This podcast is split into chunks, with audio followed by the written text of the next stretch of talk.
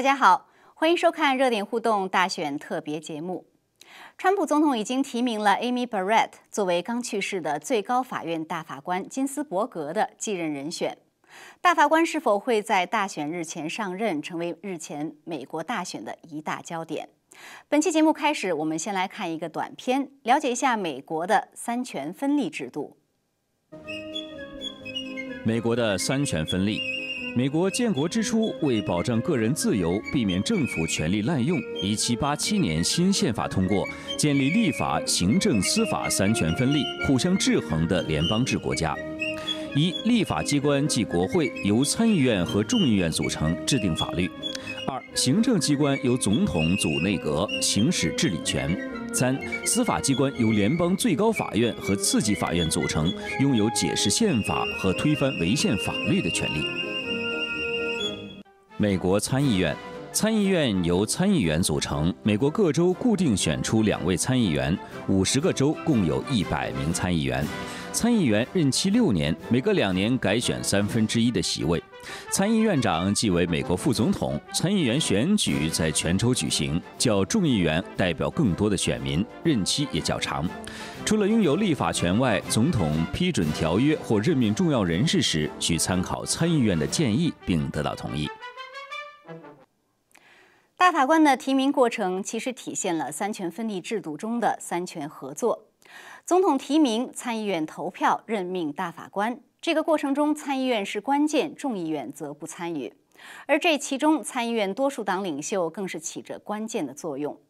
今年民主党最主要的反对理由是，2016年参议院多数党领袖麦康奈尔拒绝就奥巴马提名的大法官进行投票，而他今年则第一时间表态会投票。那么这是不是双重标准呢？在我看来，这确实有一些双重标准。但是可以理解，奥巴马执政八年，党派分裂越发严重。作为保守派的麦康奈尔，绝不愿意让一名自由派的大法官代替逝去的保守派法官。而当时共和党占多数的参议院，即使投票，也很大可能性不会通过民主党总统的提名人选。然而麦康奈尔干脆连这个形式也省了，直接就不投票，让民主党极为恼火。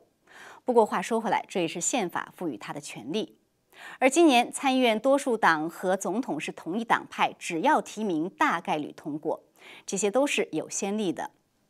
那么对于麦康奈尔来说，即使双重标准，他也一定会这么做，因为他认为这是保护美国传统价值不受侵蚀的最后屏障。共和党议员们则认为，现在总统和参议院多数党同属一个党派，就说明美国选民希望由他们来决定大法官的任命，这是选民赋予的责任。那么现在，川普已经提名了一位保守派法官，下一步的任命之路还会有什么样的风雨？我们拭目以待。以上是本期节目开始我对美国大选的一点观察和思考。那么今天我们的采访嘉宾呢是《新唐人一周经济回顾》的主持人东方。东方从二零零二年开始就是这档经济节目的主持人和制作人，多年下来，他对美国的经济、政治、社会问题非常了解，并且有自己独特的观察。好，那么今天呢，东方是从华盛顿 DC 通过 Skype 和我们连线。东方你好，你好，方飞。嗯，谢谢你今天上我们节目。呃，我们这个同事差不多二十年哈，第一次呃你上我们的这个节目，非常高兴，也很荣幸。好的，呃，先来聊聊大法官啊，就是这个大法官的任呃提名，川普总统已经提名了一位保守派的大法官。然后我看他今天在提名的时候说了一句很幽默的话，他说：“我相信这个提名过程呃任命过程会是一个毫无争议的过程。”但我们知道啊，上两位这个川普总统提名大法官受到的这个阻力和反对可以说是前所未有。所以我想先请你谈一谈，首先就是你对川普总统任命的这个大法官人选，呃，你有什么样的看法？这个人选呢，可以说是意料之中的事儿。大家都知道，他十有八九会选那个 Amy Coney Barrett。说实在的哈，上一次就是那个 Scalia 去世的时候呢，Amy 已经是在这个川普考虑的这个竞选人中间的一个。但是呢，当时大家他还没有正式提名的时候呢，那很多左派呀、民主党就群起而攻之，就说这个，呃，Amy 呢，她是天主教徒，她可能反对堕胎。如何如何如何？所以呢，那个时候呢，川普就觉得如果把 Amy 推上去的话呢，可能压力就比较大，所以呢，他就选了 Kavanaugh。当时呢，他的确是跟 Kavanaugh 说，他说呢，这个你是一个非常安全的选择，因为你几乎是没有瑕疵的，没有挑剔的地方，所以呢，他就说我把你推举上去，你的任命过程、你的审核过程将是一帆风顺的。结果。如果你大家想想两年前的事就知道那可是风雨飘摇。那么今天这个 Amy 呢，她今年四十八岁，她是芝加哥呃上诉法院的法官啊，她在那个呃呃大学里面呢是名列第一的学生呃这个毕业的。然后呢，她后来当了教授，她当教授以后呢，后来又给那个一位上诉法院的法官做助理。后来呢，她是。那个 Scalia 的这个他的助手，所以就是 Scalia 就是被 Kavanaugh 代替的，所以呢，他的一路过程，所有他的同事，包括共和党也好、民主党也好、独立派也好，都觉得从他的理念上，从他的个人的这个这个素质上面来，他无愧于当大法官的这么这么这么一个身份，但是呢。你刚才说的对，川普说啊，就是说这个任命过程呢，审核过程会是一帆风顺的，应该是很平静。当然，他这是说笑话了，对，肯定不会平静的，肯定不会平静的。所以你觉得，就你的观察来看，因为我们知道现在川普特意挑了一位女性的法官来代替呃金斯伯格大法官的这个位置。呃，我想他们过去用在卡瓦纳诺身上的这个借口呢，不一定能够用在这位女性法官的身上。但是，就是现在离大选也很近了，差不多五周的时间。你就你的预测，你觉得大选日之前，这位大法官能够成为最高法院的第九位大法官吗？如果共和党团结一致就行。因为现在已经没有程序上的这个这个障碍了。因为过去那个大法官呢，不是说你超过半数他就可以能够选当大法官，那必须要超过六十票。所以呢，但是呢，在那个民主党的时候呢，那个李德就是当初的民主党的共呃民主党领袖参议院领袖李德，他把这个给取消了。他用英文的话来叫叫 nuclear option，就是说超过半数。只要有超过半数那个呃参议院通审核就可以通过，所以呢，现在共和党正好有五十一票，如果呃其他共和党都没有什么意外的话呢，有五十一票，所以有五十一票的话呢，就足够他通过了。问题现在就是说，呃，这个时间上来不来得及来不及，因为平均来讲啊，过去呢大法官这个这个是这个审核时间是越来越长，上次。呃，有有的是要要六十八天，是两个月、三个月，所以呢，他们就这次呢，他们吸取上次 Kavanaugh 的这个经验教训，所以这次呢，一定要快刀斩乱麻。有的人甚至说，咱们不要那个委员会审核了，就直接投票就完了。但是我估计他还是会，这个委员会司法委员会还是会进行听证，但是听证过程他不会拖得太长，他不想共和党不想再重演两年前 Kavanaugh 听证的时候的那种呃过程，所以他们就想呢，就希望在。对，因为这非常重要，你必须在大选之前把这个空缺给填补了。万一大选出现争议怎么办？对，大家都打官司，最后打到最高法院，如果是八个人四比四，那美国政局到时候怎么办？所以容易发生混乱。所以呢，从美国的政局来讲呢，也是需要在大选之前把这个空位给填了，保持是个单数的大法官的人数。是，我觉得要看共和党这个推进这个的意志和他们的智慧的，因为现在已经开始对这个这位呃女性法官的她的这个信仰，呃什么什么过分天主的教的信仰，这不知道什么意思，对她的这个已经开始进行攻击了。是因为他是 Roman Catholic 的 member，就是罗马天主教，就是这个成员，也就是说是他们就攻击他是会效忠教皇，对吧？呃，还有一点就是说。这个 Amy 呃 Barrett 呢，她是 People of Praise 的 member。People of Praise 就是呃翻译成中文的意思就是上帝的子民。这在很多左派眼里看来呢，上帝的子民是一个非常怎么说呢？用他们来讲，是一个原教旨主义非常非常非常保守的这么一个呃一个组织，一近乎是不近人情的。所以他们很可能会从这个方面来攻击他。当然，他攻击他的目的倒并不是因为他的信仰，因为你从一个一个人的因为一个人的信仰来攻击他呢，这有点犯忌讳的。但是呢，他们如果他别无选择的话呢，他很有可能从这个上面就来下手。因为上次 Kavanaugh 提名之前，他们就攻击 Amy，呃，是这个信仰问题，因为他们很不想推翻这个堕胎。因为堕胎哈，你刚才开场白里面和你们那个短片里面提到三权分立，这个三权分立里面，行政和立法就是总统和议员都是民选选出来的，唯一法官不是选出来的，是任命的。所以呢，左派他要推进所谓的这个社会改革，他要推进所谓的进步呢，从法官上下手是最容易的，因为他不需要民选，民选这个门槛太高，所以他们多年来一直致力于把这个最高法院呢变得向左转。向头的，那现在一下子这个 Ginsburg 去世了，他是他他可是自由派的顶梁柱，是。他的空位有一个保守派去去填补的话，他们就心里非常的是。呃受不了。对，这个这个会是一个这个是非常关键的，但是在大选前的这么一个短短的时间段啊，呃，我们拭目以待，看看他能不能在大选前。呃，能够成为第九位大法官。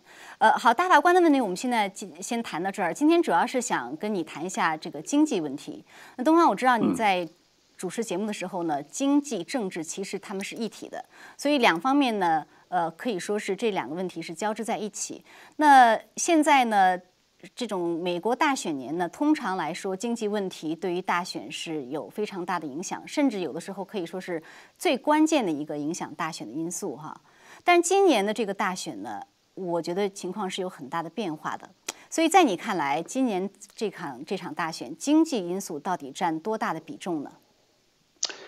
这个经济啊，你刚才说的对的哈。这个经济呢，在历次大选里面都是不是第一就是第二，不是第一就是第二。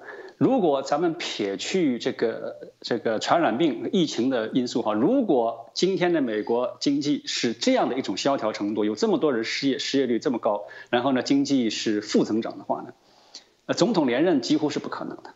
总统连任几乎是不可能，但是问题是，今年的经济萧条并不是一个基本面出现的问题，并不是经济政策出现的问题，而是因为一场传染病，那么各级政府就勒令那个经济封锁。那么所以呢，老百姓呢，他并不指责是川普造成经济萧条的一个原因。所以今年的经济呢，它就起的作用呢，跟所有过去的经济起的作用呢是。不一样的，所以呢，我们很难用过去的那种原理来套用今年的情况。那么今年经济是占多大多大的比例呢？这有几个数据，我想跟你分呃分享一下。一个就是说，根据一个民意调查哈，呃，美国选民认为这个川普在经济上的 approval 这个程度，他的对他的那个支持度是百分之五十四。是现在经济不好的情况下百分之五十四，而在去年二零一九年的时候呢，它的它的 approval rate 百分之四十九，也就是说比去年还高了五个百分点。另外还有一个，另外还有一个这个民意调查，就把它跟那个拜登来想，人家问这个选民，你觉得川普和拜登谁在经济上你更信任？那川普呢是百分之四十八。拜登呢是百分之三十八，所以川普在经济上的这个得分呢是超过呃拜登十个百分点。但是呢，很有意思的是，虽然有百分之四十八的人认为川普是经济上的呃好手，但是呢，只有百分之四十一的人说我会再选他。所以呢，这个四十八四十一之间差了七个百分点，而拜登呢是反过来，他百分之三十八的人认为他他经济有能力。呃，但是呢，比川普是低了十个百分点，但是有百分之五十人他觉得我会选他，所以这个就是说，一个是在经济上他有这个能力，他有这个智慧去去把那个经济搞好，但是呢，他的 likability 就是现在川普呢，他现在的弱点就是 likability，就是川选民对他这个个人呐，对他的这个喜欢程度呢有有一个 gap，但是对他的能力呢是。是看好的，所以现在就是这这个能力和怎么说呢？能力和人缘之间，它有一个差距。那么拜登呢，人家都觉得他啊是老好人呐，他是呃，其实说难听点是和稀泥了。但是他这个 likability 呢要比较好，他表面上呢就是说他能力上差，但是呢他人缘比较好，所以现在就这个大选呢有看头，也就在这这个地方。所以中间是呃跟以往很多就是过去的原理几几乎今年是不能用的了。对啊，所以就是说，即使川普他能够把很多人认为他能够把经济搞好，而且能够从这个疫情中很快的、迅速的恢复，但是这个不足以让那些人不喜欢他的人去投他的票，是吗？这个呢，怎么说呢？因为你要想掌握这个民意呢，就靠我们自己个人所了解的，周围的一些人了解，这是远远不够，所以要民意调查。嗯。但现在呢，民意调查呢存在了一个问题，就是说，就跟美国的主流媒体一样，已经越来越不受到人的信任。对。包括这个民意调查也是，你像四年前民意调查都说川普赢不了。在 national 的 poll 说他赢不了，在 battleground 的那些 state 也说他赢不了，但是川普最后还是赢了。所以这个民意调查呢，已经呃不不像过去把脉把的那么准。那么为什么会这样呢？就是说现在这个美国社会啊，有点变得怎么说呢？有点变得就是说人家不大敢说真话，这其实是个不好的现象。所以呢，他对那个民意调查员回答问题的时候呢，他可能说的不是他真心的话。他言不由衷，言行不一致，所以呢，你现在这个民意调查有点很难，你去咱们看这个民意调查能够把握这个民情啊，现在还这个能力有点欠缺。呃，最后这个民意怎么样哈？最后这个民意怎么样？十一月三号，十一月三号大选之后，那才是真正的呃民意的一个体现。嗯，呃，咱们回到经济上来啊，呃，即使经济不是像以前一样是决定性的因素，但是它也是一个很重要的因素嘛。那那即使今年，比如说疫情也好，社会骚乱也好，对川普的个人的喜好也好，这些因素都占都占比较大的比重，或者都受呃都以很影响选民的这样一个选择。但是经济问题，我相信还是一个问题，因为很多人呢，他这个现在比如说小经济、小生意业主。他能不能维持下去啊？那么失业的人能不能找着工作啊？呃，疫情如果持续，我这个呃生活怎么办啊？对于很多人来说，仍然是一个很很需要关心的话题。所以，川普的话，我想先请你谈谈，你觉得他在经济上迄今为止最大的成就是什么？然后，另外，如果他重新当选，他的经济政策会是一个什么样的走向呢？川普的经济成就哈，其实。在他当选那天晚上就看出来了，因为呢，他赢了以后啊，这个华尔街就开始涨，就是说商业界呀、投资者知道上川普是一个 friendly，他对这个经济是一个 friendly 的一个人，而且他懂，他懂经济，他不像很多政客是职业政客，他从来很多职业政客从年轻的时候就从政，他们没有。经营过自己的生意，他们呃没有开创过这个就业机会，所以他们对经济呢都没有切身的感受。而川普不一样，他就是在一个商场里摸爬滚打的，所以他对经济是了如指掌，对他来讲都是一个 second nature，都是一种凭直觉，他都能做出很敏锐的判断。所以他一当选，华尔街就开始涨。嗯，他一当选就开始涨，然后呢，他一上台之后就很快就开始做什么事儿呢？就是把奥巴马执政八年的时代增这个新增加出来的许许多多的规章制度 regulation，噼里啪啦嚓就给他砍掉很多。这个这个事情呢，媒体报道的不多哈，就是说可能老百姓也不大知道，但是这个对经济来讲，那是一剂强心针呢。经济本来就像一匹马，它要你你让它跑的话，它可以跑得很快。但是呢，你要给他很多 regulation 的话，就给他给他拴住，他就绑 给他绑住，他跑不动，你知道吧？所以呢，川普他上台以后呢，先把这个缰绳给砍。那你想啊，这个这个马没有了缰绳，它跑起来当然就快了。那么这是他的一个非常重要的成就。第二个成就就是二零一七年的时候通过了一个减税法案，减税法案把这个企业的税率从百分之三十五。降到百分之二十一，川普是要想降到百分之十五的，后来他让步了，说百分之二十，最后还是又让了步，说好吧，降到百分之二十一吧。这个 百分之三十五降到百分之二十一，这又是把企业的这匹也这个这匹快马身上的一个缰绳又大大的解解掉了一个，所以。这个这个，你想啊，减税又给你减税，又给你消去很多很多的这种 regulation，那企业的活力马上就增长出来了。所以在川普这个执政的短短的三年之间、四年之间，经济马上就一个另外一个大改观。呃，本来奥巴马时期他说哦，经济百分之二。这这种这种已经是很好了，就是说新常态。用他的话来，用奥巴马的话来，就说属于新常态。美国经济就是永远也不会恢复到过去那种高速增长年代了。那么，川普上来，他做到了。所以呢，这个经济在在那个呃传染病呃流传到美国之前，美国的经济是非常非常的好。各个族裔的失业率都是有史以来最低的，少数族裔都是最低的。所以，川普在经济上的执政能力那是有目共睹的。所以呢，你说这个经济起多大作用？我还是觉得今年的经济会起到一个非常重要的，不是第一也是第二。因为对选民来讲很简单，对一个老百姓来讲，对他来讲很简单，就是四个字：安居乐业。嗯，没错。我要的是安全。我要的是乐业安居，我要乐业，然后呢，我安全又富足，这就是选民最基本的要求。这个要求达到了，我们再谈其他的要求。如果这个要求都达不到，其他都是免谈。所以呢，如果今年的这个经济呃是这样子，那很多人已经感受到这个经济的伤痛了。如果那个川普给人家的印象是他能够挽回经济的话呢，所以他还是可以打经济牌。本来川普就想打经济牌，但是被一场。这个肺炎那个疫情给搅乱了，所以他他心里很火，他所以他他他对这个北京政府心里是很恼火的。他本来想打经济，但是我觉得他现在其实还是可以打经济牌，因为安居乐业在那个选民这个脑海里是根深蒂固的，所以他们到最后现在怎么想怎么说，对吧？最后到投票的那一刻，那一刹那他怎么想，那是决定因素。到时候。对他来讲，如果他很做做一个很实际的考虑的话呢，安居乐业肯定是第一考考虑的要素了。是，如果说到打经济牌的话，那选民要做出选择。那您觉得他即使是不喜欢川普，但是当他想到拜登的时候，他拜登有没有一个强大的经济牌，能让选民觉得在经济上对他有信心呢？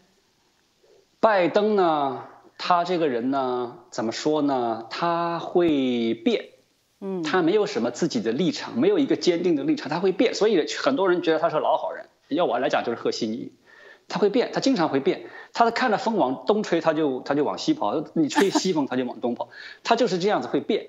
所以呢，他现在，比如说他一开始在民主党提名竞选的时候，那时候他还不是民主党呃这个提名人的时候，他就到处去呃烂拉拉票的时候，站票呃造势的时候，他就说啊，他说我要我一上台。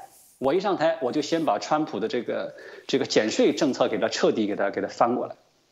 你想啊，我们刚才讲到了这个减税政策对美国经济是起到了很大的一个强心针的作用。如果他上台就把那个减税政策给翻过来的话，你等于又把那个经济火火车头给给给给他踩刹车了啊，经济这个快马给他上缰绳了。那你想啊，他他经经济肯定是不，所以他后来他现在知道了，他现在不说这话了，但是他以前说过这话。虽然他还不能完全一百八十度转弯，所以他现在不讲说，不把这个推翻川普减税法案作为他竞选纲领中的这个一个纲领，他只是说我们会在评估，他已经把那个推翻就去掉了。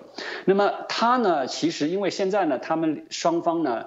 呃，并没有，尤其是川普，他并没有提出一个非常具体的一个经济方案。这个拜登倒是有一个，他提出的经济方案呢，就是说，他虽然没有说完全撤销川普的这个呃减税，但是呢，呃，他会考虑。刚才我们讲到，然后呢，川普呢，因为在那个减税的呃减税法案里面，还除了企业还有个人，但是这个个人减税二零二五年就过期了，川普会延期的，但是呢，拜登他会不会延期？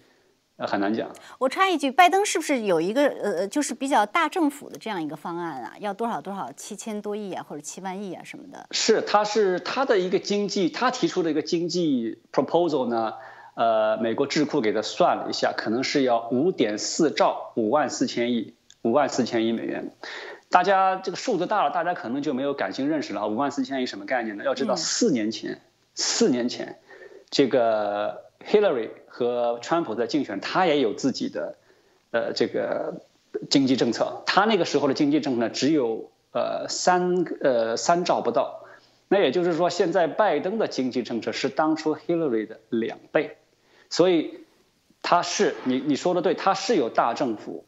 这其实左派他就是这样的，民主党现在是越来越像社会主义，他们就希望把社会的财富都集中起来啊，集中到这个政府的手里，然后用政府呢去去重新这个分配这个财富、这个社会资源，那怎么使用？那不就是这个呃中央政府、大政府、社会主义这种作风吗？有点像计划经济的。嗯，所以呢，他现在提出来的是五点四兆。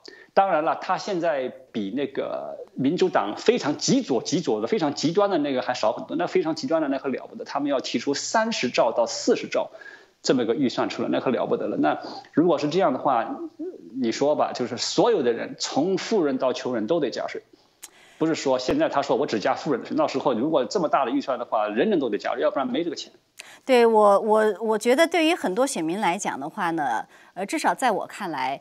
很多时候，民主党方面提出的是一种挣钱的方式，或或者说挣钱呃花钱的方案，而不是挣钱的方案。所以你你要花这么多钱，你怎么挣？这个我觉得我看不出来他们有什么呃特别实际的这样的一种呃政策。所以而而川普这边呢，确实我我觉得他的这些迄今为止的很多政策，让经济实实在在得到了这种发展。所以这个东西。在我看来，其实好像很常识，是很常识啊。人家咱们中国人不有句话叫“能挣会花”嘛，对吧？你能挣，而且还得会花。问题是，民主党他不能挣，他也不会花，因为这个他花的是别人的钱，花别人花别人的钱不会好好到哪去。这个钱自己挣自己花，你最知道这个钱该怎么花。所以呢，小政府我觉得还是比较合适的。你就说把财富呢藏富于民。嗯，这个老百姓他自己挣了钱，他自己去怎么使用，他自己说了算。然后呢，他会根据自己的情况来花这个钱，这是不管你怎么看他，对他来讲，他觉得是最合理的。哪怕他去买一个 LV 的包也好，他或者去买一辆汽车，那是他自己的选择。那你把他把人家的钱集中起来，然后你去做，你花别人的钱，你花别人的钱，你你再怎么聪明。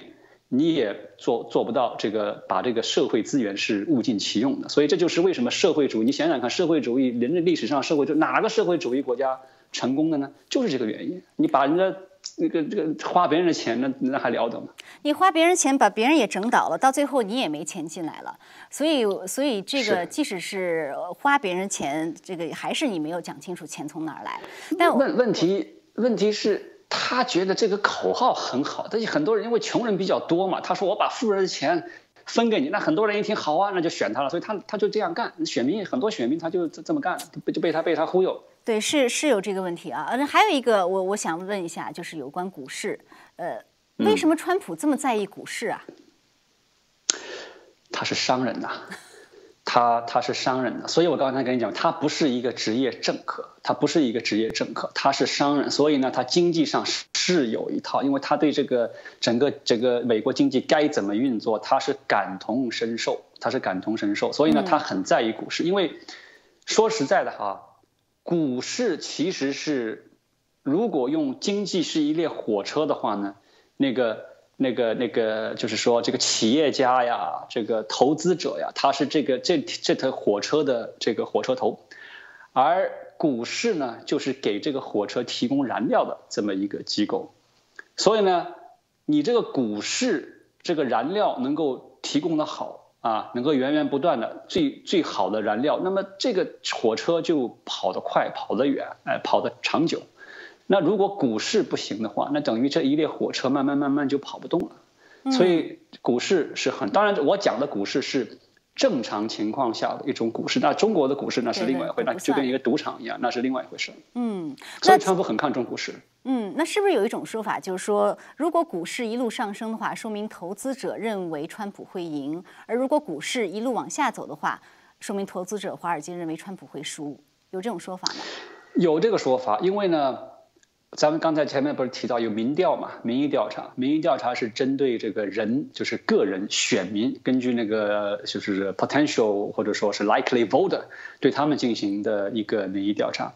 那么另外还有一种呢，就是对华尔街的一个民意调查，就是对这个金融机构啊、经济学家呀，对他们进行的一种民意调查。那么在他们来讲呢，这个民意调查他们是看好川普的，他们还是看好川普的，所以他们看好川普呢。那个这个，那么他有信心，他有信心，他就敢投资，他就敢投资，那那华尔街就会往上涨。当然，这还有另外的原因了。现在那个呃，这个基准利率几乎是零，所以这个钱搁在那儿，那当然钱多了嘛，他就股市也会好，这也是另外一个原因。所以川普一直敲打这个美联储啊，你要降息，降息，降息，降息，最后现在真降息了。所以这个也是这个呃，华尔街一直呃，今年虽然它一下子跌得很厉害，由于那个经济封锁一下跌得很厉害，但是呢，它一下子就反弹上创纪录的，一百多天就回来了。这么大幅度的大跌大落，这个历史上第一次，这么快就回来是第一次。所以投资者华尔街呃，他们觉得川普能赢，至少现在还是这样，他们觉得川普能赢。当然还有其他因素了，对的这个疫苗能不能及时出来，还有很多其他因素在里面。嗯，华尔街呃一直以来可以说是给中共金融输血的一个主要的一个呃机制吧。那川普政府呢，现在在做很多限制这样的一个输血，甚至中国公司下一步在美国上市都会存在问题。然后像这种政府的基金啊什么的，它就限制你，呃，不允许你往中国那边去投资。所以从这点来看呢，您觉得华尔街到底是希望还是不希望川普连任呢？可以说这么说吧，华尔街，因为华尔街呢，它并不是一个人，它是它它并不是一个想法，它是各种各样势力的人，各种各样想法的人，有机构有个人，它是一个集合体，所以你还很难说这华尔街就就就它就一个事情，它还不是这样。那华尔街那当然就是很多投资者，那投资者里面呢有很多投资银行，那投资银行说实在的，他是。他是那个呃，他是想帮中共的，我我我我是这么看的，因为为什么呢？一个很主要的一个原因呢，就是中国的企业在华尔街上市，它必须通过投资银行给他背书，那这是很多很多佣金的，所以前一阵子为了拉中共的生意，那很多投资银行就让官二代一聘请官二代来做他们的顾问啊什么的，等于是变相贿赂了，然后呢？过去有一个很奇怪的这么一个做法哈，就是说美国的股市华尔街之所以之所以人家信得过你，就是因为它有一套严格的审计过程。比如说你方飞，你开了一家公司，你今天你要你个人开公司，他你自己身上是你要想到华尔街去融资的话，你成为一个 public company 的话，上市公司的话，那你必须经过这个华尔街，它要一套非常严格的审计，你才能符合它这个审计的话呢。你才能上市，所以人家对华尔街上市的公司呢，有一种普遍的信任，他觉得我买你的股票呢，不不会不会受骗上当。那么中国呢，股那个股，因为很多这个中国上市的公司很大部分都是国企，其实我叫它是党企呢，是共产党的企业，那么他就不允许你对它进行审计，他的理由就是说，这个审计会让我们很多机密啊，商业机密啊给曝光了，这个是不允许的。然后呢，他说我不能，我不允许你审计。那不允许审计呢，那你怎么上市啊？所以那些投资银行呢，他们就替中共在美国游说，说这个中中国呢是发展中国家，他们很多做法呢跟那个西方社会是不一样的。那么我们呢可以这个虽然不需要这么严格的一个审计方式，但是我们作为投资银行，我们作为给他背书的呃投资银行，我们来审计，我们来把关。啊，嗯，那这样的话呢，就可以让他们上市。所以呢，投资银行过去多少年来，所有的中共党企上市都是这么干，没有经过华尔街的这个非常严格的审计。